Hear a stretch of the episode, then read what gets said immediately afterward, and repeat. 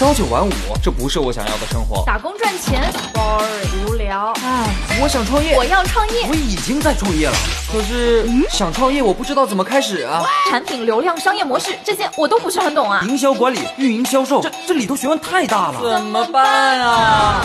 想创业不懂项目挑选，想经商不知商业技巧。乐客独角兽创业导师崔磊，商业小纸条苏南为您一一解答，一一解答。欢迎进入今天的创业找崔磊。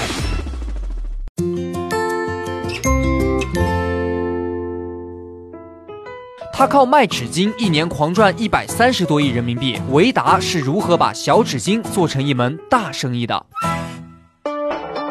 有请商业小纸条，请商业小纸条。你有想过自己经常用的这个卫生纸啊，能成就一家年入过百亿的公司吗？我说这牌子你肯定知道啊，老百姓都得用卫生纸是吧？维达知道吗？维达把这个一块钱一包的纸巾卖出一百三十多亿的销售额，人怎么做到的呢？有什么启发呢？咱们说说维达的事儿。一九七六年，有个叫李朝旺的广东青年结束了这个下乡的生活，回到城里，在一家造纸厂当起工人。这个小李呢很勤奋，不到二十七岁呢成了厂长，小日子已经过得不错了。没想到这舒服的小日子很快被打破，怎么回事呢？说有一年李厂长对面有一家日用品厂要倒闭，不但这个厂里当时工资发不出，还欠了银行三十多万债务。工厂里头五百多个员工，有一大半都是残疾人。工厂倒闭，这些呃残疾人的兄弟姐妹都要失业呀。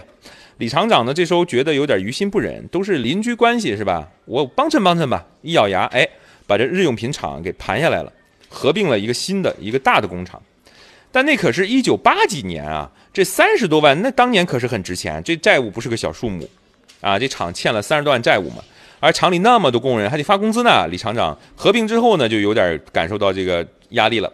有一天呢，他去香港见一个客户，发现客户掏出一包纸巾，吸引了他的目光。李厂长于是找客户啊，厚着脸皮要了一包，带回家仔细研究，发现哎，这小玩意儿，哎，小包哈，里边装纸巾一张张的叠的挺挺规整，觉得这玩意儿好用，带着方便，啊，场面是吧？他觉得不错不错，这这这玩意儿我觉得有搞头。于是暗暗记下了这个包装厂写的“上海利民造纸厂”几个大字儿，然后呢，发动朋友去找这个厂啊，翻遍了附近的超市、小卖部，哎，没找着这个纸巾，一小包这种纸巾没找着，没找着，大家都很失望是吧？但不是李厂长，那反而更兴奋了，为啥呢？听我说呀，李厂长连夜出发，跑到上海当地，找到了这家造纸厂，说把你们领导叫出来，谈点事儿。啊，对方出来了，李厂长说：“我准备购买一批你的纸巾，啊，然后拿到我的厂里进行包装，啊，做成这个小纸巾出售。”啊，不到两年呢，李厂长自己这边还清了三十万的债务，还赚了一笔。虽然这个生意很红火，但李厂长始终是一个所谓的这个二次加工商或者叫代理商的角色，是吧？如果别人不提供这个纸巾给他了，那生意他还能做吗？他一拍桌子，咬牙说：“我自己生产。”于是从原料采购到生产销售，再到设计，李厂长一点一点啃下来。一九八七年，他自主打造的第一款面巾纸终于上市，只卖一毛钱一包。不过那时候一毛钱也很值钱哈，啊，一毛钱那时候都能买俩烧饼了，啊，这一推出说一毛钱买包纸巾，消费者很多人不买账啊，这产生了货物积压。李厂长又想办法，他说：“哎，你们普通老百姓不接受，那我往高端场所卖吧。”于是跑去找一些五星酒店合作，没想到，哎，酒店也嫌贵啊，五星级酒店都嫌贵啊。最后啊，李厂长是日思夜想，找了一个办法，我包装上啊，我给你们印上 logo，啊，印别人的 logo，印谁？印你酒店的 logo 行了吧？等于说你酒店卖这玩意儿给客人用哈，你你还有免费广告。哎，这酒店这时候心动了，说不错，那试试吧。李厂长的这个。小包纸巾终于打开市场，到了一九九零年呢，李厂长才注册了维达的品牌商标。生意红火以后啊，对于原纸的需求量激增了啊。早期呢，纸巾发展最大的瓶颈就是这个原材料，当时整个南方没有一家原纸生产厂。为了搞到这个原纸啊，李厂长经常北上各地奔波寻找好的原纸材料啊，跟人推杯换盏，硬生生把自己逼成了一个酒量不错的南方人，是吧？打破了南方人酒量不行的偏见啊。一九九三年呢，一咬牙啊，他说原纸这玩意儿，我老找人进货，我总感觉受制于人，怎么办？自己生产原纸啊，没有机器怎么办？从日本引进一台能年产一万吨的造纸机。彻底改变了北纸南运的自己的这个困境。就在这一年呢，维达的年销售额突破了一个亿，开始崭露头角了。紧接着到一九九九年，李厂长又从美国进口了价值千万的全自动设备，跟麦当劳也谈成了合作，成为麦当劳纸巾的供应商。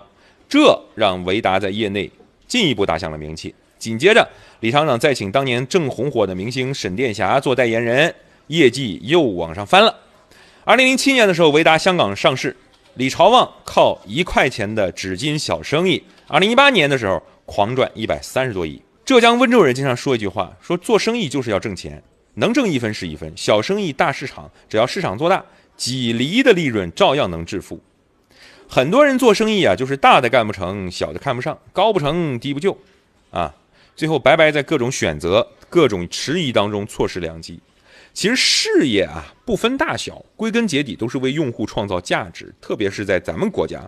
啊，任何一个小生意，你如果放量到十四亿人口的大背景之下，那绝对都是一个大生意。干一些自己能够得到的、抓得住的、掌握的了生意，这才是正经事儿。暴利的行业最后因为也会过度竞争，趋于微利，最终大家拼呢，都是要去拼产品服务的。所以不要认为小生意没赚头，只要你能把产品做好，内功练足，小生意一定能够占据大市场。我曾经呢跟很多创业者沟通过，发现创业者最大的痛点就是缺少资源、缺少链接。于是呢，我们创立了创业者社群“乐客独角兽”，现在啊已经有三万多人了。有人在这找到了创业机会，找到了客户、渠道商、投资人。下拉手机屏幕，在节目简介里边有我的个人微信号，我在社群等你。